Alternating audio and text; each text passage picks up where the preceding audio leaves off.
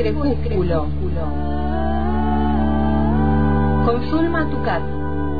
Un perro ladra. Solo está su voz en la tarde que cae.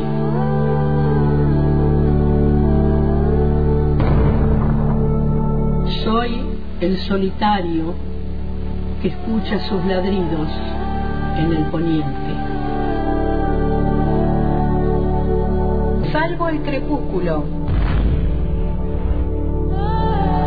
Suelo rodar en el abismo, en el abismo. Enternece el crecimiento.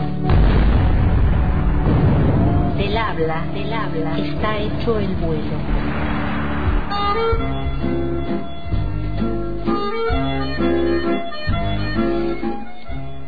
Buenas tardes, Zulma Tucat. Buenas tardes, ¿cómo estás, Paola? Yo muy bien aquí, esta tarde muy linda aquí en la Patagonia Norte. Muy linda, Está la tarde. muy linda. y Sí, bueno, sí, una temperatura agradable eh, para salir a caminar, Mm. para salir a pasear. muy linda. Tarde de otoño. Y bueno, y tenemos hoy una invitada de lujo. Eh, se llama este, María Teresa Andrueto. Es este, una escritora que nació en Arroyo Cabral, en la provincia de Córdoba, este, hija de inmigrantes italianos, dice su biografía. Es la primera escritora argentina y en lengua española en ganar el premio Hans Christian Andersen en el año 2012. Eh, es un premio que, que se entrega a las escritoras de la literatura infantil y juvenil. Eh, es, ha sido cofundadora del Centro de Difusión e Investigación de Literatura Infantil y Juvenil y bueno, tiene una obra muy importante, una trayectoria muy importante. Nos estás escuchando, María Teresa Andrueto, buenas Ahí tardes. estoy escuchando. Hola, Zulma. Hola. Gracias por la invitación y por la presentación. Bueno, es un placer. Este, bueno, sabemos de tu, tu gran obra, pero ahora en este momento ha estrenado novela este Sí, año, este año, en el 2023, y esa novela se llama Aldao. Así que vamos a ir directamente, yo, nosotros la tenemos acá en la mesa, después vamos a- a, Ah, a- bueno. a poner la, la fotografía en la página. Así que Aldao es una historia particularmente de mujeres, Tere. Sí, sí. Eh, sí, se podría decir eso, ¿no? Se Sí. podría decir que es, bueno, tal vez sea varias cosas al mismo tiempo. Eh, las mujeres aparecen mucho, en mi obra me llama un poco la condición de las mujeres como reflejo mm, más intenso quizá que el de los varones de las condiciones sociales de un determinado, de algunos determinados sectores. Pero podría decir que es la historia de, mm, bueno, en algún sentido la historia de dos amigas que convergen, dos amigas un poco hermanas que convergen, podría ser también unas madres con sus hijas o hijos, eh, no sé, y las historias de las reclusiones de las mujeres. Exactamente. Y eso no quiere decir que no haya algunos personajes masculinos que aparecen No, ahí, claro. este, pero No, claro. eh, eh, digamos que el desarrollo de la novela gira en torno a estas mujeres y las voces particularmente que cuentan la historia, ¿no? Son son mujeres. Contanos quiénes son, a ver, los, este, esas Son voces. ellas. Hay- bueno, ahí hay, hay una cosa con el encierro, porque está el encierro del de- de- en épocas de la dictadura, está el encierro psiquiátrico, está el encierro de la pandemia, porque terminé de escribirla en la pandemia. Bueno, y me parece a mí que, que está, mm, estas mujeres, yo las veo como mujeres que resisten que están en una, un esfuerzo por resistir a adversidades. La, la, la, la narradora principal, diría, eh, no tiene nombre y claro. es, es una mujer que está, digamos, la, la novela la toma desde que ella es joven y está en una en un eh, encierro que tiene que ver con, con, con la adversidad del momento de la dictadura no está presa, pero está eh, guardada, eh, Claro. resguardada. Exacto. Y termina con ella ya mm, una mujer grande. Eh, esa narradora cuenta algunas historias, la suya y la de su amiga. Exactamente. Este, y luego hay otros, otras partes, otro, es una novela que está armada por capítulos, entonces Ujú. hay, hay otros capítulos que están narrados en tercera persona, que giran hacia la hija y la madre de la narradora, Tal cual. y hay algo que tiene que ver con una institución psiquiátrica que también se articula con, con algunos episodios de la novela. Exactamente.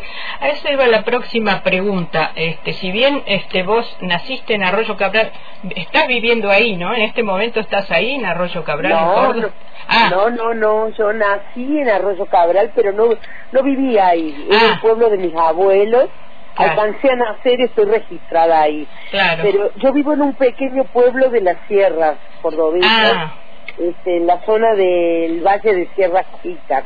Ajá. Ah, Esto es a 40 kilómetros de la ciudad de Córdoba. ah, está cerquita de la capital. Este, y bueno, lo que yo leía en algunas de, de las entrevistas tuyas y, y algunos este, comentarios que hay en las redes es que viviste en tu infancia en un, un lugar que se llama Oliva también, que es ahí. Y ahí, Así es, y sí, ahí hay un, sí. un neuropsiquiátrico, el Emilio Vidal Aval, que fue muy importante, ¿no? Muy grande, grandísimo.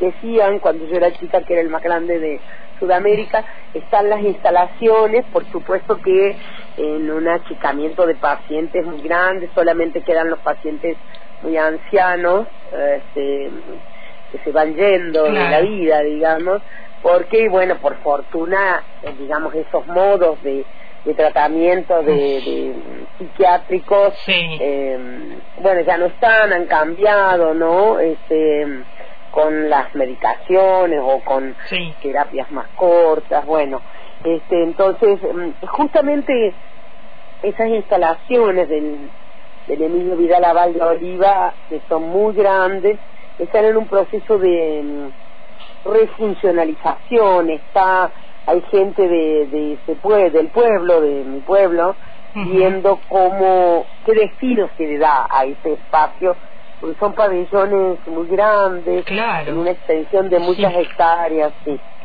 Este, o sea que en este momento no está, digamos, habitado, no hay nada Sí, ahí. sí está, Ah. sí está, hay, hay pacientes ancianos en Ah. algún lugar, bueno yo no sé tanto, pero eh, hay también unos pabellones dedicados a tratamientos breves de adicciones, Ah. de alcohol, etcétera, pero eh, ya es otro tipo de, de, de tratamientos. Bueno, no, no, no soy, digamos, no, no estoy tan al tanto, un poquito nomás de eso que estuvo en mi vida cuando yo era niña. Claro, pero mm, es, es interesante que traes este tema, ¿no? El de la psiquiatría, es muy importante en la Sí. novela, incluso hay fotografías de los lugares, este, Sí, que son no, no son realistas en el sentido de que no son del, del asilo de Oliva las Exacto. fotografías, son de otros lugares, los nombres, las personas, eh, las historias que se cuentan en relación al asilo tampoco son, eh, eh, digamos, eh, documentales, documentadas, sino es- hay una ficcionalización exacto. de eso que yo conozco sí de primera mano pero está bueno es, bueno es una ficción ¿no es Sí, sí, sí. Se entiende. Sí. Sí, sí. lo que pasa es que eh, digamos mis ficciones trabajan en un borde que juega también con el lector en digamos un borde que parece que yo contara todo el tiempo mi propia vida no Está muy relacionada, digamos, la ficción con, con tu propia Sí, vida. Sí, pero, pero hay un, un juego ahí, Exacto. ¿no? Este, a mí me gusta mucho Sebald, por ejemplo, como escritor, me encanta. Mm. Y él, eh, bueno, él trabaja mucho esos bordes. Y bueno, este, si uno lee, por ejemplo, su novela Austerlitz, que es una novela ficcional, que bueno, se alimenta de algunas cosas, pero en la tapa el personaje es una foto de él cuando era chico, pero no es él, es Austerlitz. exactamente. Y la, precisamente ya que hablas de tapa, la, la, fotografía de la tapa de Aldao es sumamente, este no sé qué palabra, qué adjetivo, pero es, es fuerte, es, muy fuerte. Es diferente, sí. Exacto. Sí. ¿De quién es la foto y, y, contanos de qué se trata? Bueno, esa foto es una foto de Adriana Lexido. Eh, debo decir que la editorial, bueno, la, eh, la, tapa, el diseño de tapa es un derecho de la editorial. Ajá. los editores, sobre todo las editoriales mm, sí bueno, eh, eh, digamos las em, empresas editoriales, tienen sus diseños de tapas que van con las colecciones.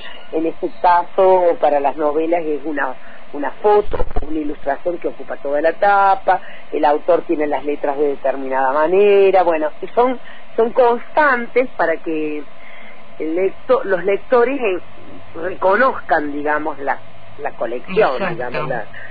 entonces, eh, el, lo que sí, la editorial en general me manda algunas opciones para que yo también opine, como una opinión más, además de la del editor o la editora y el diseñador.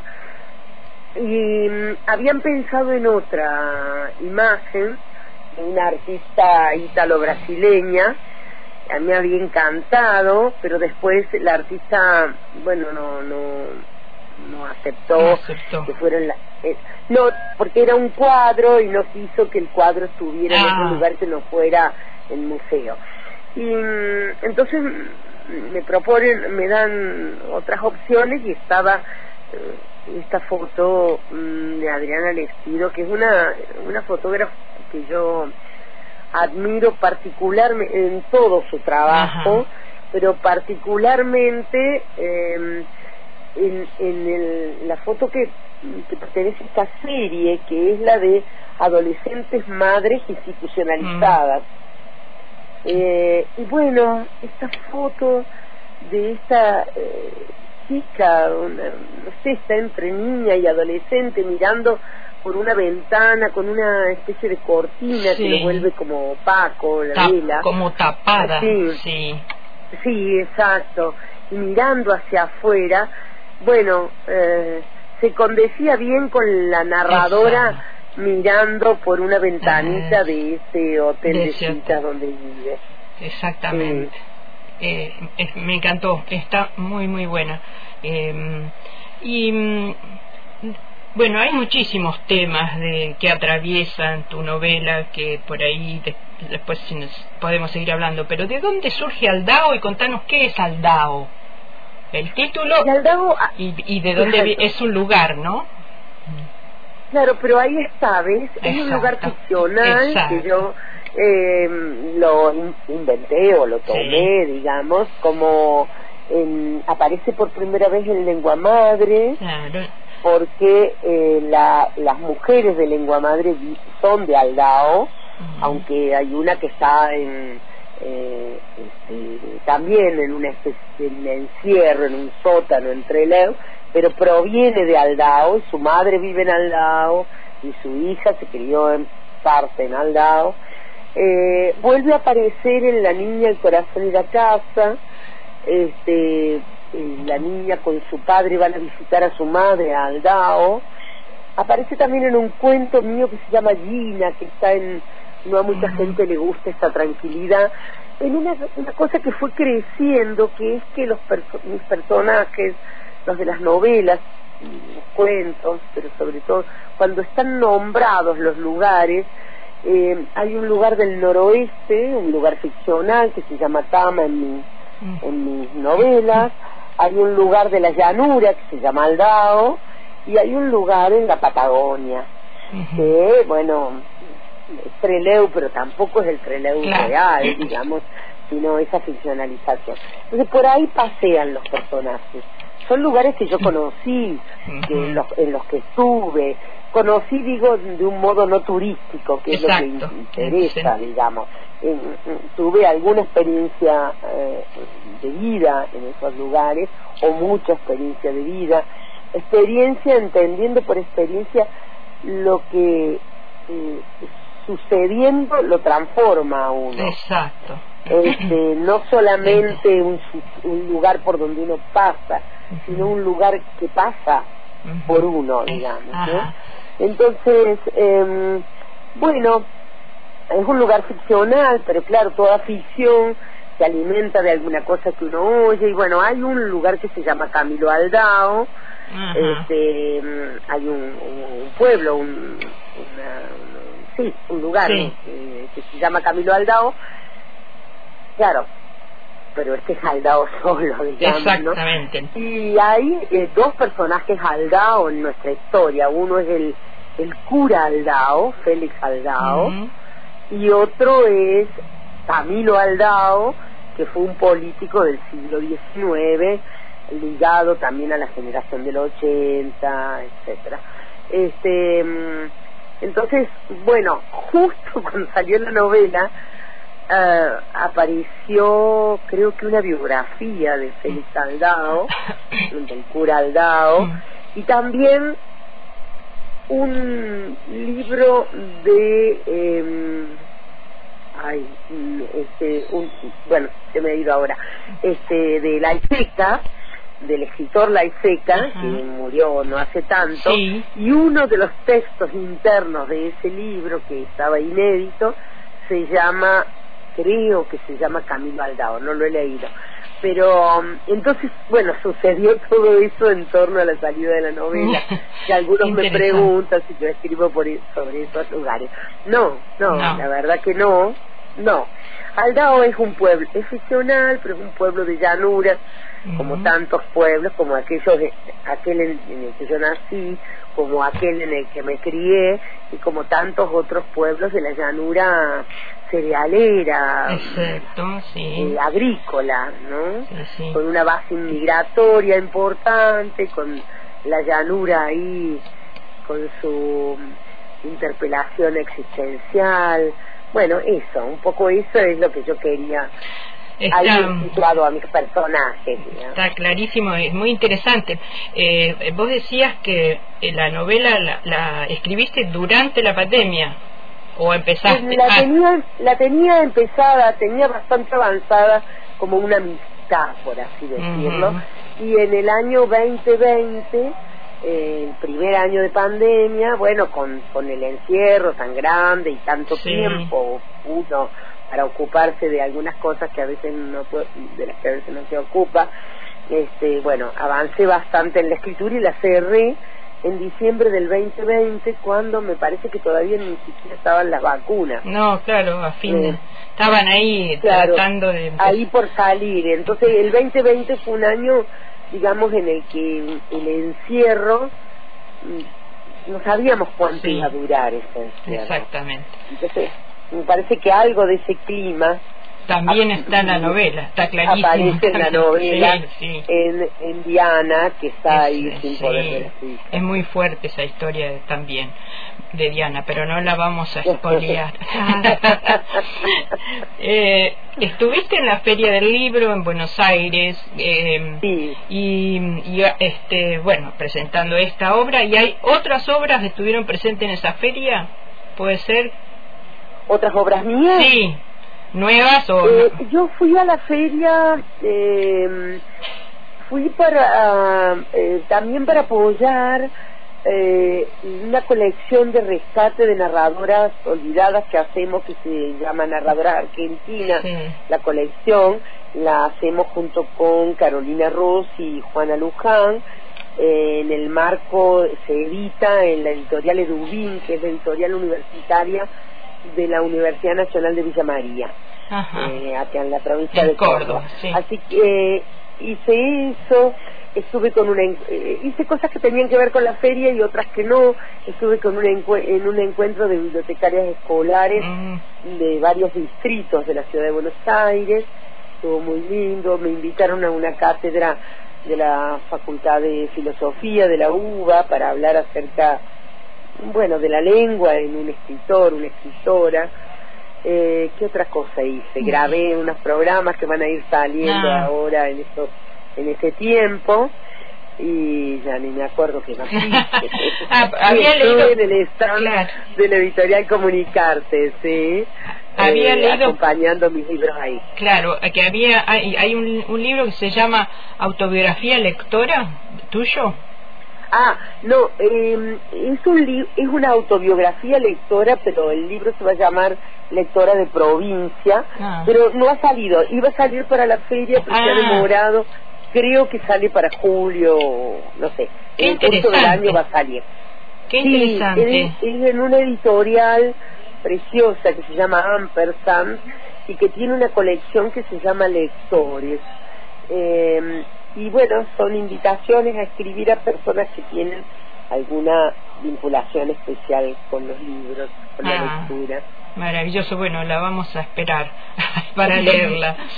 Este, Sí. y mm, Tere, ¿cómo es un día de trabajo? ¿Ahora estás escribiendo, por ejemplo? ¿Algo? Eh, ¿Estás mira, proyecto? eh, en ese momento, justo en ese momento, hoy día, estoy armando la columna, hago, escribo una columna semanal para una radio, una FM, eh, la escribo, la leo, la grabo Ah, y sale los días viernes, cuan- es un programa de información y político que tiene algunos columnistas, va de 7 a 9 de la mañana y un poquito antes de que termine la mañana del viernes, en las 9 de la mañana del viernes, eh, sale mi columna con una pequeña historia cada semana. qué bueno. Y, eh, sí, entonces bueno, estaba escribiendo eso. No estoy con, desde que, bueno, mm, eh, en lo que va del año, digamos, no he escrito ficción, Ajá. pero empieza a aparecer de a poco el deseo de algo que empieza a dar vueltas. Es así la cosa. Es- Eso está muy bueno. Leía por ahí que este que vos no planificás, no no no planificás, No. digamos, lo va surgiendo. Es Tiene maravilloso eso. aparecer el deseo, Exacto. el interés. eh, sí, Eso es maravilloso. Y, y si no aparece, ¿estás tranquila o no te preocupas? Sí, sí, no, no, no me, no, no me angustia, no, porque sé que se va por un rato y vuelve. Ah, qué bueno, qué maravilloso. Bueno, me encanta. Este, y entonces, bueno, proyectos por ahora sí, trabajar. Ah, perdón, ¿cómo se llama la columna de que escribís? Para La, buscarla. la columna se, la columna se llama Gente conmigo. Ah, qué lindo. mirá vos. Y la radio la sí. podemos escuchar por por internet. Sí, no solamente, sí, la pueden escuchar, la, es la, eh, no solamente la pueden escuchar, sino que ustedes pueden tomar los, Ah. los, eh, las grabaciones y pasarlas. Hay varias radios que las pasan. Ah, Eh, bueno. Los datos son, es la FM, la 102.3, la FM de la radio de la Universidad de Córdoba. Ajá.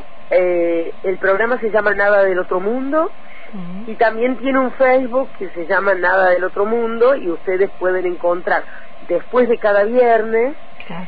En la tarde del viernes o a veces el, a veces Ajá. lo cuelgan el lunes, la columna que he leído el día viernes. Bien, ya Maravilloso. firmamos contratos ya para Sí. la columna. entonces. Nos has dado ¿Cómo una idea. no? Por supuesto. Nos das, has dado una idea genial. Bueno, acá te, te comentamos que acá estamos. En el, el programa se llama El Hilo Invisible y la columna de literatura se llama Salvo el Crepúsculo. Este, nosotros, bueno, yo salgo todos los todos los. Así que... La radio es es- apasionante. exactamente. Sí, Es maravilloso. Tiene una posibilidad de llegada que no no no Exacto. no supera cualquier otra posibilidad, otro medio.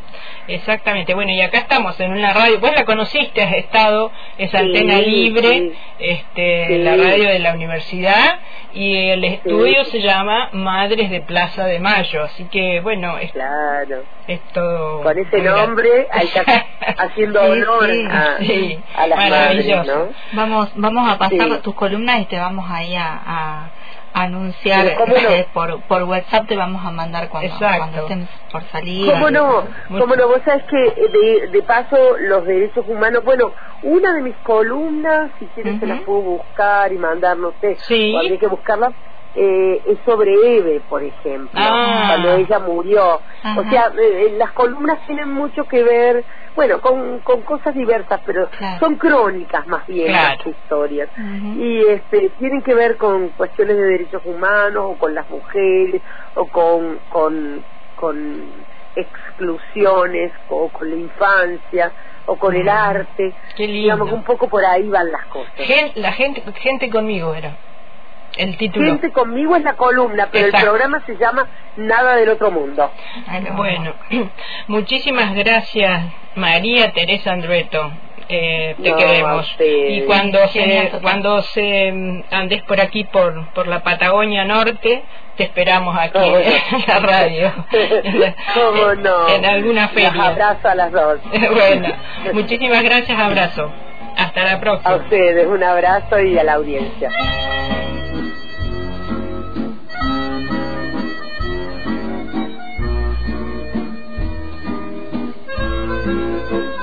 Bueno, Zulma, eh, hermosa entrevista eh, Maravillosa María a Teresa. María Teresa Andrueto con Mm. la última este, novela. La no- última novela. No dijimos la editorial. La novela se llama Maldao y la, ed- la editorial es Random House. Viste que son los editoriales son Sí, sí, se sí, hay, que- reclaman hay que, después. hay que nombrar porque después si nos están escuchando nos van a hacer reclamo. Y ahí firmamos a este contrato, la vamos, a- Ah, vamos a sí. bajar la columna. de- de Bárbaro, María genial. Sí, sí, sí. Maravillosa. Colega de la radio ahora también. Sí, genial.